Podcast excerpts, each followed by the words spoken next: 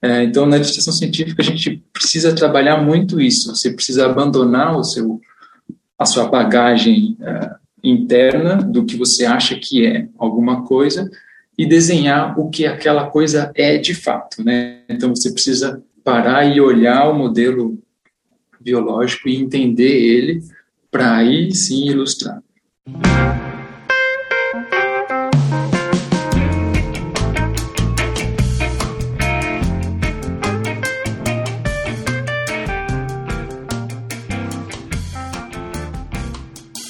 Muitas pessoas se dedicam ao desenho e à pintura com o objetivo de se tornarem artistas em tempo integral. Mas muitas questões surgem durante o caminho. Meu nome é Emerson Ferrandini e eu converso com artistas sobre os desafios, as conquistas, os erros e acertos que fazem parte dessa jornada. Você está ouvindo o Arte Academia Podcast, um bate-papo sobre pintura e desenho acompanhado de histórias inspiradoras.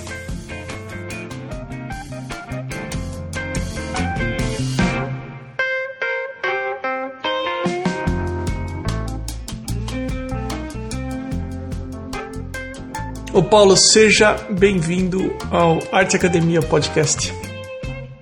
Obrigado, Emerson. Obrigado pelo convite. Fiquei, fiquei bem feliz com, com, a oportunidade e acho que vai ser bem, bem interessante.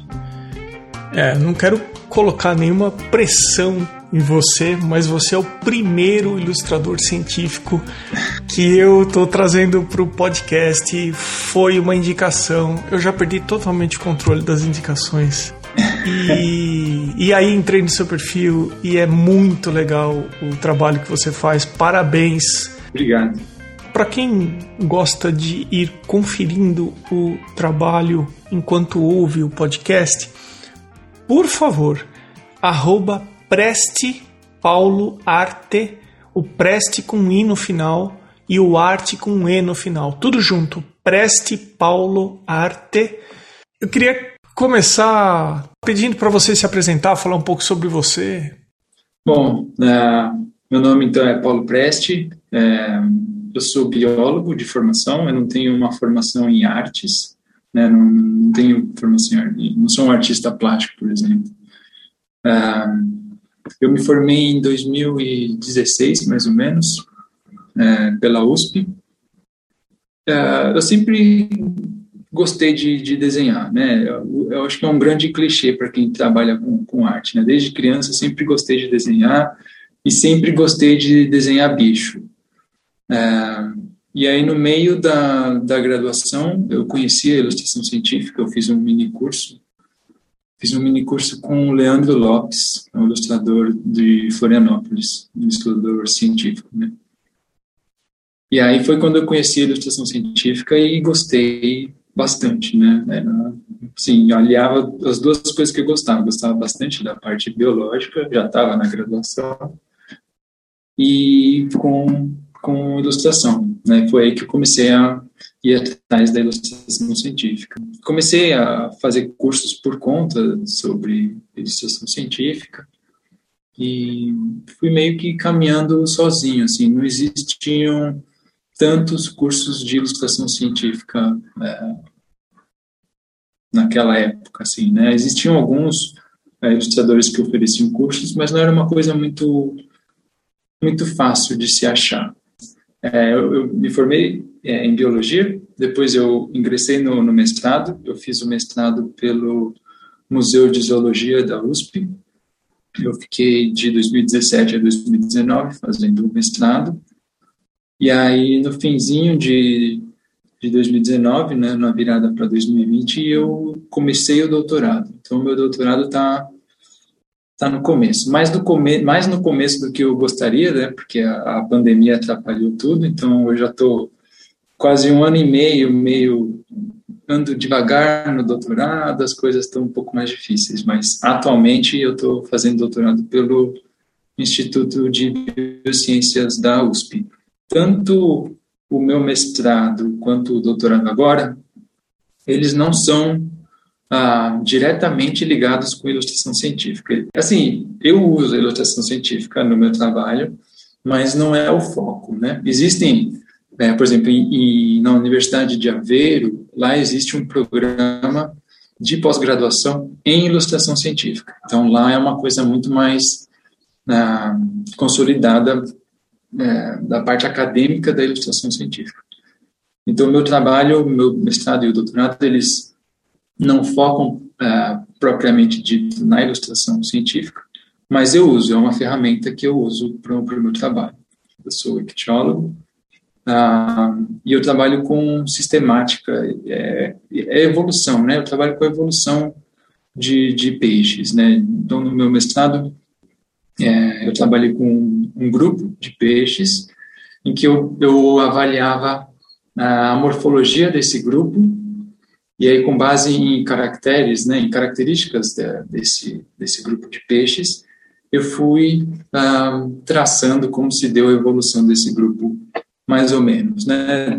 Tentando explicar de uma forma mais didática e resumida, é praticamente isso. É, então, como eu mexo com a morfologia dos, dos bichos, eu preciso ilustrar as características que eu, né, que eu estou falando no meu trabalho. Então, se eu falo, ah, a mandíbula desse peixe, ela é, ela é alta, comprida, os dentes têm esse formato tal, a musculatura se origina de um ponto, se insere nesse outro ponto, o tendão da musculatura, as fibras, não sei o quê, são muitas, são muitas características, né? Muitas palavras para descrever uma coisa que com uma ilustração científica você bate o olho e vê fácil, né? Então eu, eu uso a ilustração científica como uma ferramenta para ilustrar essas características, né?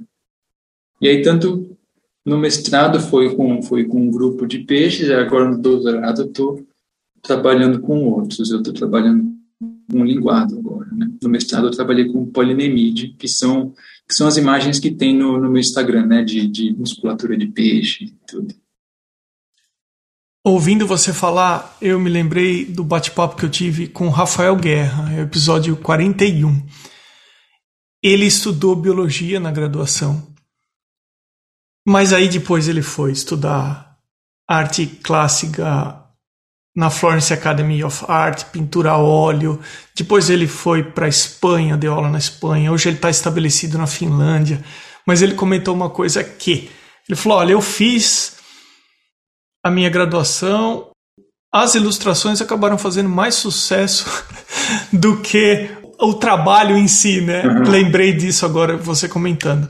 Mas Pegando um gancho nisso que você falou sobre você usa a ilustração científica literalmente para ilustrar o tema que você está comentando.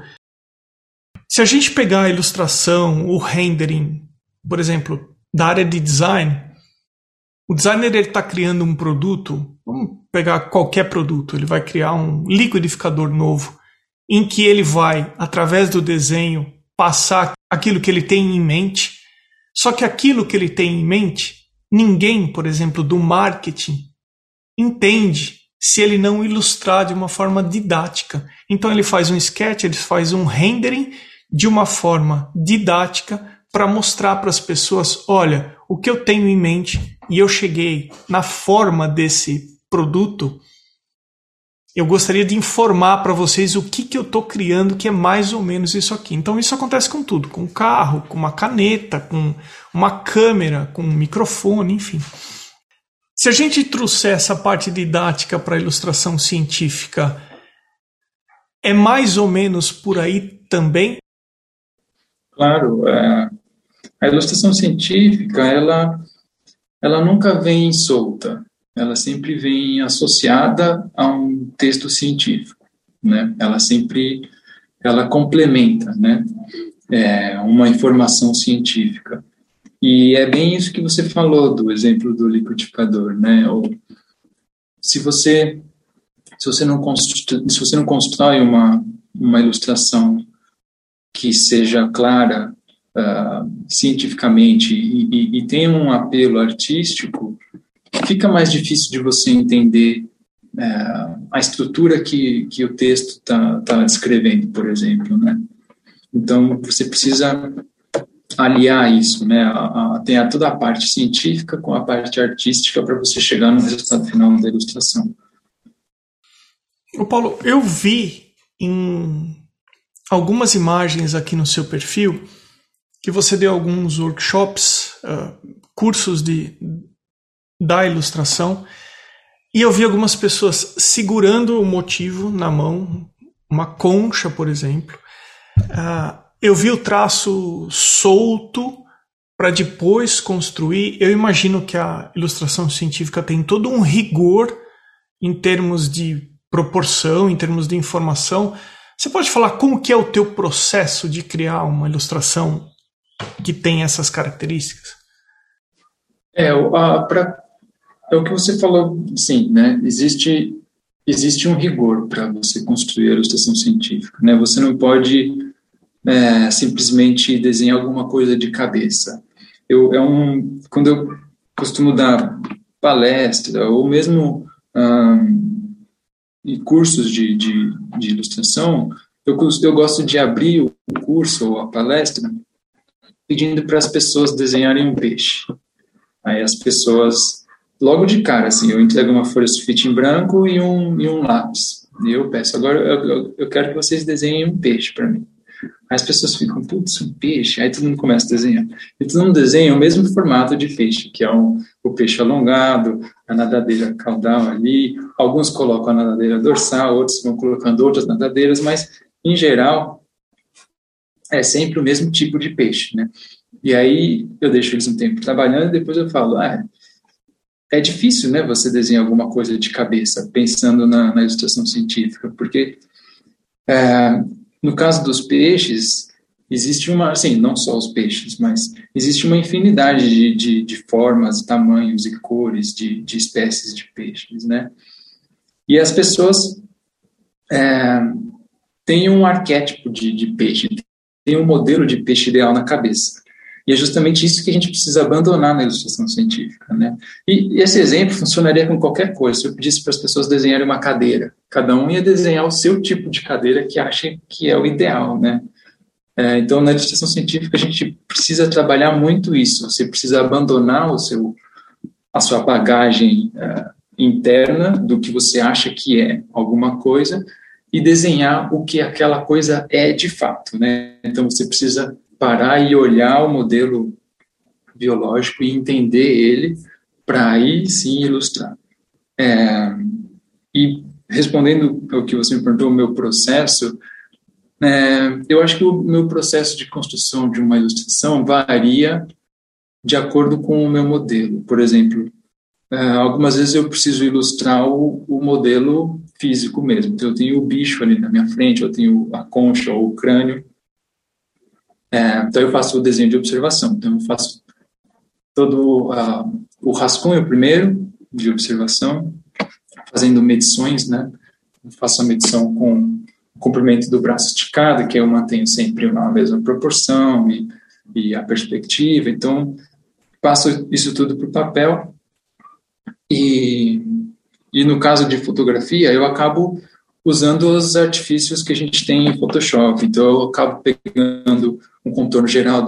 Se, eu, se eu tenho que representar uma foto que já está pronta, né, acabo pegando um contorno geral em cima no, no Photoshop e depois vou, vou fazendo a transferência para o papel. E aí, no caso, se eu preciso construir uma ilustração a partir de várias fotos, aí eu tenho várias referências e aí eu vou construindo a minha ilustração com base naquelas referências. Mas mesmo nos três tipos de, de, de, de ilustrações, eu sempre busco outras referências. Porque na ilustração científica, a gente, como eu falei, né, a gente precisa abandonar o, o que a gente acha que conhece sobre o modelo Algumas vezes a gente tem um modelo ali que está com um dente quebrado, por exemplo, está com um pedaço da concha faltando, ou então aquela concha, sei lá, tem uma deformaçãozinha que ela não é não é da, daquela, daquela espécie, por exemplo. É, e aí eu pegando outras referências eu consigo ver a espécie. Eu não vejo um indivíduo, por exemplo, né? Então, com a ilustração científica, a gente precisa ter essas referências a mais para eu representar o todo, né? não representar um, um indivíduo. É, então, eu sempre uso todas, é, várias referências, né? E aí depois que eu construo o meu o meu rascunho, aí eu imagino que é igual para o resto da, das artes, né? Eu, eu faço transferência para um para um para um outro papel, por exemplo, uh, um papel melhor e aí começo a fazer arte de finalização, né? Seja qual técnica for. Uh, isso para as técnicas é, em papel. Aí no digital aí já é uma outra. E quais as técnicas que você trabalha? Eu trabalho com grafite. Eu comecei com grafite e nanquim. O nanquim, principalmente com pontilismo. Então, eu gosto bastante de, de pontilismo. Acho bem. Eu acho que o, o, o resultado final fica bem legal, assim, com os pontinhos, né? É, eu comecei com essas duas, né? Naquele mini curso que eu falei, do, que eu fiz com o Leandro Lopes. Eu cheguei a fazer uns cursos com. Eu vou falando uns ilustradores científicos que surgirem aí, que, que vale a pena mencionar, né? É, fiz, uns, fiz umas aulas com o Rogério Lupo, que também é fenomenal. É, fiz um, umas aulas de grafite com ele. Então, aí eu comecei com essas duas técnicas. É, para começar a aquecer a mão na ilustração científica. Isso lá em 2011, 2012, né? E aí depois eu senti a falta de, de cor, né? Assim, eu queria aprender a mexer com cor. E nunca tinha feito... Os, quando eu era criança, eu fiz uns cursos de, de mangá, uns cursos de desenho geral, mas nunca cheguei a mexer com cor, então nunca tinha feito nada. Aí procurei um curso de aquarela comecei a fazer um curso de aquarela botânica com a Hiroi Sasaki, que também é, é sensacional, ela é uma ótima ilustradora. E fiquei uns bons anos fazendo aquarela com a Hiroi, aprendi bastante coisa de, de cor e, e a técnica em si de, de aquarela. Existem uh, congressos, né, encontros de ilustradores científicos que aconteceram. Agora está meio Agora, na pandemia, não vai acontecer mesmo, mas mesmo antes da pandemia, já estava um pouco enroscado de sair um, um encontro novo. Mas eu fiz um. Eu fui no, no. Era o quarto encontro de ilustradores científicos em 2016, foi o quarto. Eu fiz um mini curso de lápis de cor com a Simone Ribeiro, lá do, do Paraná. E, e aí eu gostei bastante do, do lápis de cor também, porque totalmente, totalmente não, mas é bem diferente da, da aquarela, né, para trabalhar. Então, eu achei bem legal. E aí, voltei para São Paulo, o, o encontro foi em Florianópolis, né, voltei para cá e procurei algum curso de lápis de cor para para aprimorar mais, né. Encontrei um curso na, na Liberdade, era, um, era uma escola de de, de mangá, praticamente. Eles tinham vários tipos de cursos, mas o forte deles era uma escola de mangá. É, e aí o professor é o Mário Freire, também muito bom. É, é, comecei a fazer um, umas aulas com ele de lápis de cor e, e fui gostando e gostando. E agora eu acho que eu gosto mais de lápis de cor do que aquarela. Né? Mas eu trabalho com essas quatro, principalmente, né? Grafite, nanquim, aquarela, lápis de cor. Cheguei a fazer um curso de ilustração acrílica, de, tinta acrílica, mas achei bem difícil, na verdade. O acrílico seca muito fácil e você já tem, como a gente uh, precisa né, ter um rigor com, com as cores, eu algumas vezes preciso de muitos tons de cores diferentes, então já tem que deixar tudo preparado antes, aí seca, aí, nossa, eu achei... Aí não foi muito para frente o acrílico. E aí, no, em 2020, no começo do ano passado, é, eu comecei a mexer com ilustração digital é, no Photoshop Illustrator. E achei bem interessante para o meio acadêmico, porque é mais é mais rápido. Eu achei mais rápido de você construir uma ilustração. Então, algumas vezes eu preciso de uma ilustração para um artigo alguma coisa, acaba sendo um pouco mais rápido. Né? Quem solicita esse tipo de profissional hoje em dia? É, principalmente academia, né? Então, professores em universidades, pós-doutorandos, doutorandos. Então, É, o mercado mais, mais forte é dentro da academia. Não é só, não é o único. Algumas vezes o mercado de, de livro didático também solicita ilustração científica. Ah, eu já recebi é, umas propostas de, de empresas, umas empresas grandes, na verdade, uma vez, só que acabou, não, infelizmente acabou não indo muito, não, não, não foi para frente, mas é, a Havaiana uma vez me, me entrou em contato comigo para fazer a coleção do, do IP, da, né, eles têm a linha IP, né, da Havaiana com ilustração de bichos, né, eles entraram em contato comigo, mas essas as empresas grandes eles precisam das coisas muito rápido, né? E aí algumas vezes a ilustração científica a gente não tem, né, não consegue fazer de batelada muita coisa, né? Então aí eu não consegui, não deu para ir para frente. Eles precisavam de ilustrações ah, em um tempo muito curto e eu estava no meio do do mestrado, loucura, e acabou não, não dando certo, né? Mas essas empresas grandes também acabam, né, porventura, podem né, procurar, mas o grande o grande foco é dentro da, da academia mesmo. Né? Paulo, e quais são as dificuldades que você encontra, seja tecnicamente na execução das suas imagens e ilustrações, ou mesmo no mercado, que tipo de coisa você vem enfrentando que você acha que é um pouco difícil hoje em dia? Eu acho que uma coisa um pouco difícil é um pouco a informalidade da, da profissão né, de um ilustrador científico. É, as coisas são um pouco embora assim eu, tenha eu tenho contato com bastante ilustradores científicos algumas vezes a gente meio que sente que cada um fica no, no seu canto ali.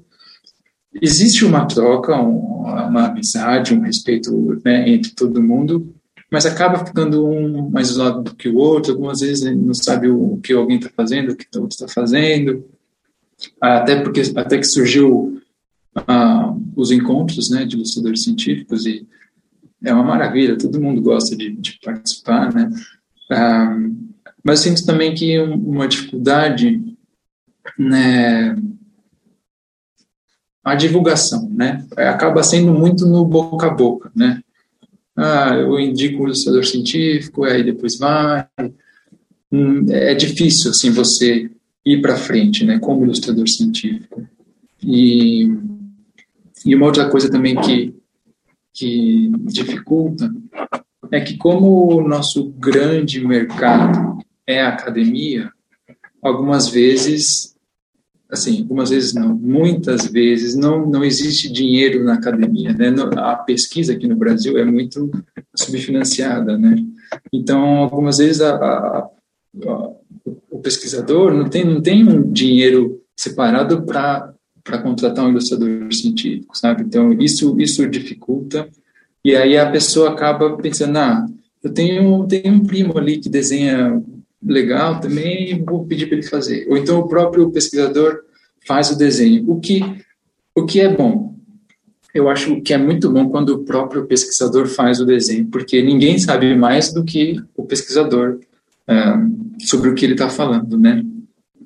Mas aí, se a pessoa não tem o treinamento, um mínimo de habilidade, o desenho acaba ficando mais ou menos. Aí entra naquilo que a gente falou. Se, se, a, se a representação do, do organismo fica prejudicada, você não consegue entender o que ele está querendo mostrar, e aí falta de comunicação na ciência é um problema muito grande, né? É, então, acho que essas são as, são as maiores dificuldades, né? Tenho curiosidade para ver como, como você pensa a seguinte questão. É... Existe uma pergunta no mundo da arte que é recorrente. Eu preciso saber desenhar para pintar? Essa é uma pergunta frequente. E um dos argumentos que eu costumo bater de vez em quando é que quando você desenha, você passa a entender muito melhor o tema que você vai pintar, ilustrar.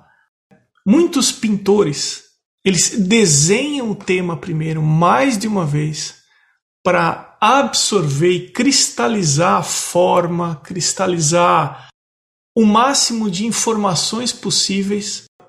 Isso vai além de só observar a imagem.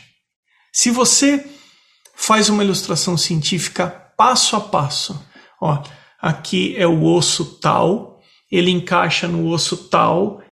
Eu, como leitor, entendo. Só que se eu tivesse feito essa sequência, eu entenderia de uma forma muito mais profunda o tema que eu estou informando. Como você vê esse assunto, Paulo? Eu concordo totalmente. É, e isso é muito a base da biologia também, porque muitas das nossas aulas práticas de laboratório, no meio da graduação, é, a gente sempre desenhou. Né? A gente está olhando ali no microscópio, está vendo um pedacinho de alga, um, um protozoário ali nadando na, na lâmina. A gente sempre desenha, porque é o que você falou. A gente só consegue compreender é, o que a gente está olhando quando a gente desenha, né? Assim, não só, mas isso potencializa demais, né, o seu, seu entendimento. Então, isso é muito a base da biologia também, né? A gente sempre, durante a graduação, é estimulado a desenhar o que a gente está vendo. Porque aí, quando a gente desenha o que a gente está vendo, a gente está parando e prestando atenção no que a gente está vendo. E aí entra de novo naquilo que eu falei do, da história do peixe ou, ou da cadeira, né? Abandonar o que a gente acha que sabe e olhar de fato e desenhar e prestar atenção. É, então, eu, eu enxergo que o desenho é a base de tudo, né? Assim, é, mesmo seja para entender alguma coisa ou, ou o que você é, puxou aí para pintar, né? A gente entende melhor o que a gente está é, se propondo a fazer quando a gente desenha e aí depois a gente entra com com as cores, por exemplo, né? Você é um rapaz novo. Eu estou vendo aqui pelo Zoom. Uh, mas se você tivesse que voltar um pouco no tempo, sabendo o que você sabe hoje, o que, que você aconselharia às pessoas que estão começando a jornada que você já tem alguns anos de experiência?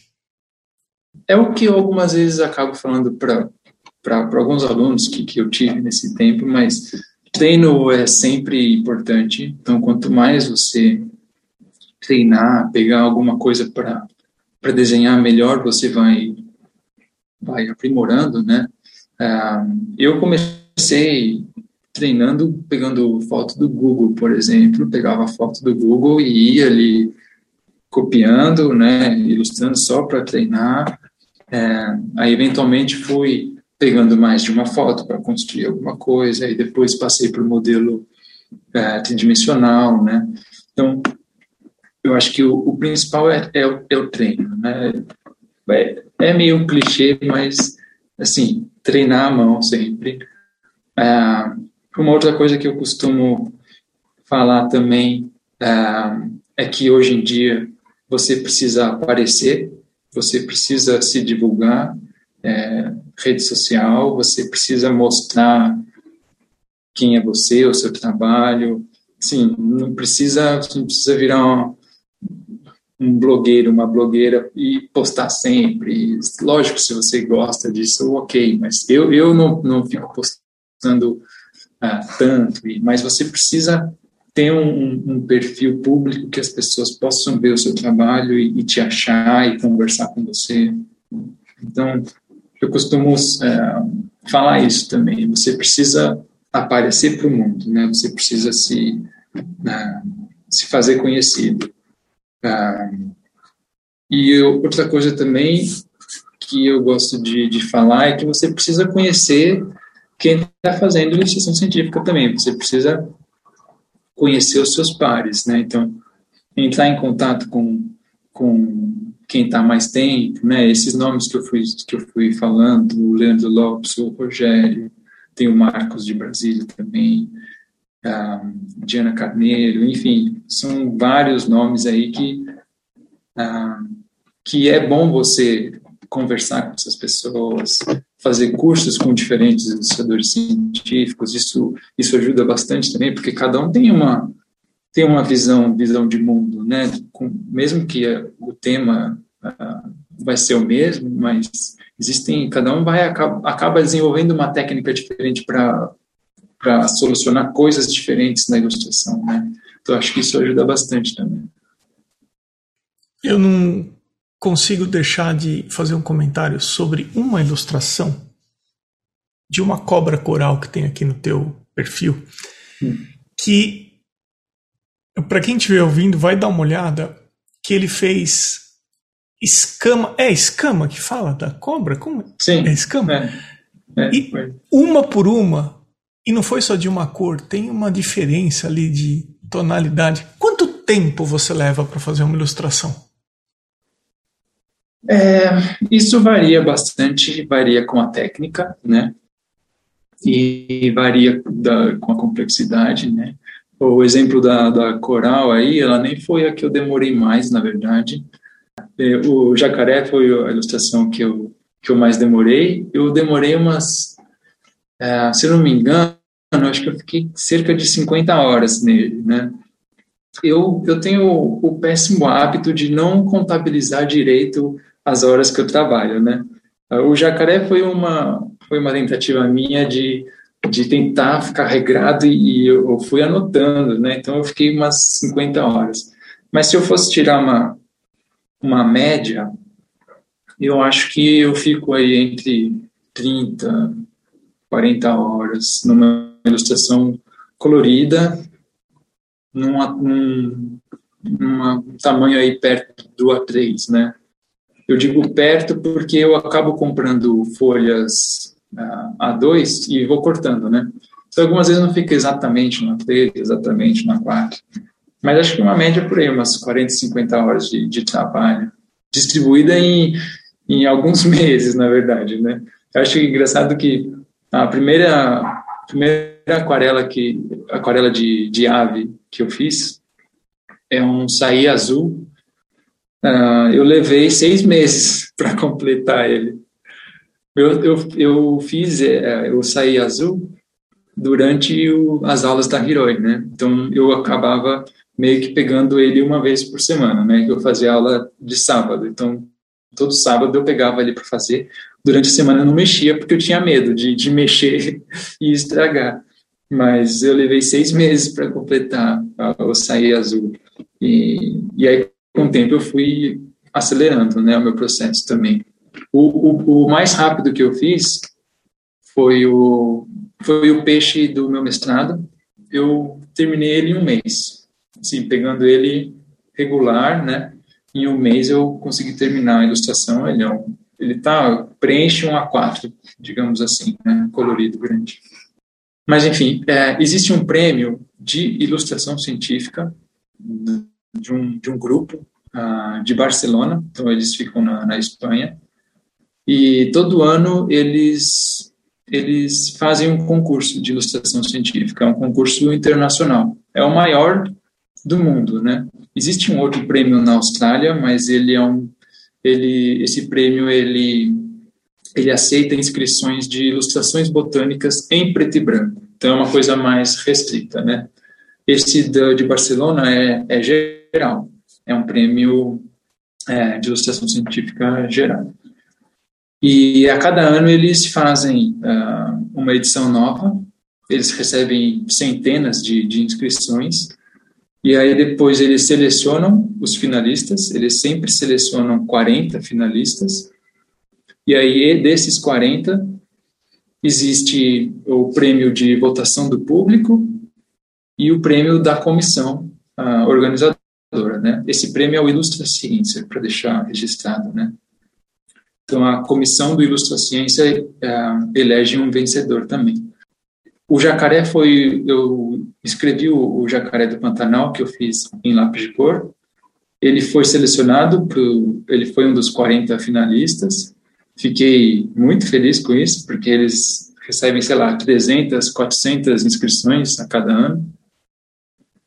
Aí o Jacaré ele foi selecionado, e, mas não ganhou o prêmio, né? Mas sim, já estava entre os 40 eu fiquei super feliz.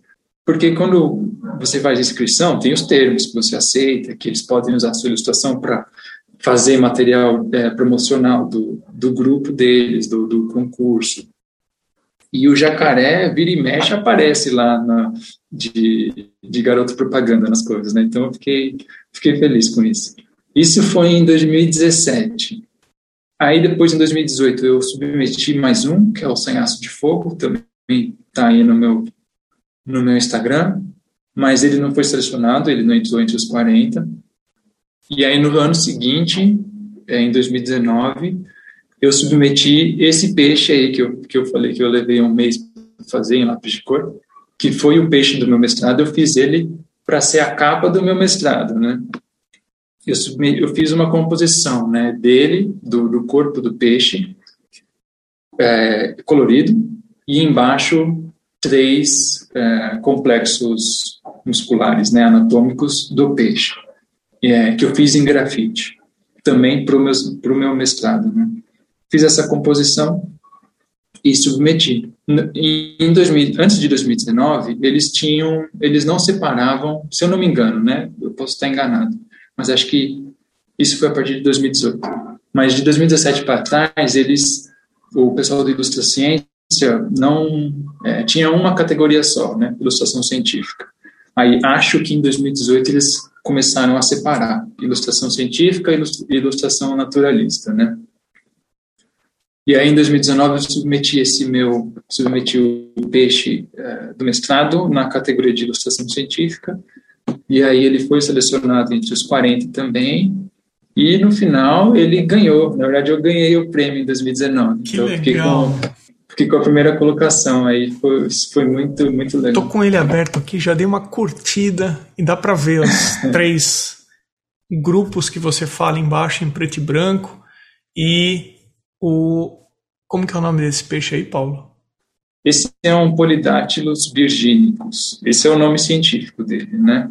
Ah, esse peixe ele, ele tem aqui no, no Brasil uh, pode ser chamado, assim, nome comum varia muito de região, né, mas Paraty barbudo ou então nariz de vidro é o que talvez você encontre né, para esse bicho, né. Ô Paulo, tem alguma coisa que eu não te perguntei você gostaria de deixar gravado aqui no nosso bate-papo?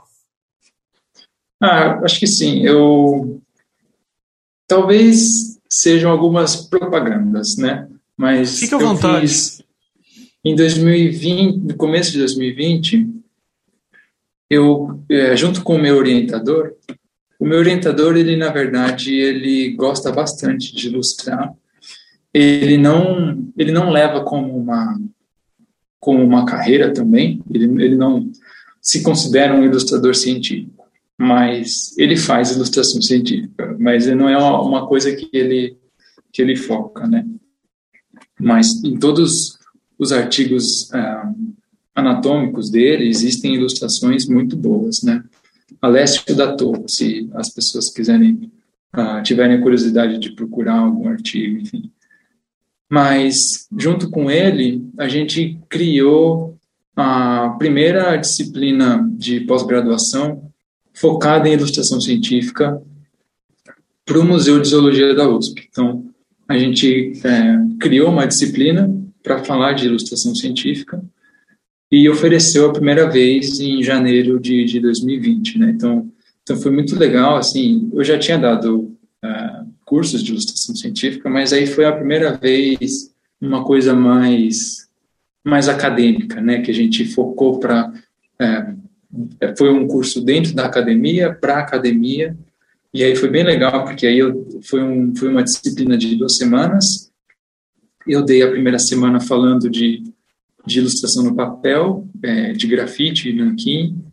Né, grafite e nanquim, primeiro porque é um pouco mais fácil para quem não não mexe é, com ilustração em si, porque ali eram alunos de, de pós-graduação, de de que, que iam ilustrar o seu próprio trabalho, né? Então muitas vezes as pessoas não vêm com a bagagem artística, né? Então o grafite nanquim são um pouco mais intuitivos para um começo. E segundo que né, são um pouco mais usados na academia, uh, mas acho que mais por uma questão histórica, porque principalmente o nanquim, na verdade, porque ele era mais fácil de ser reproduzido, de ser reproduzido, né, em, em impressões.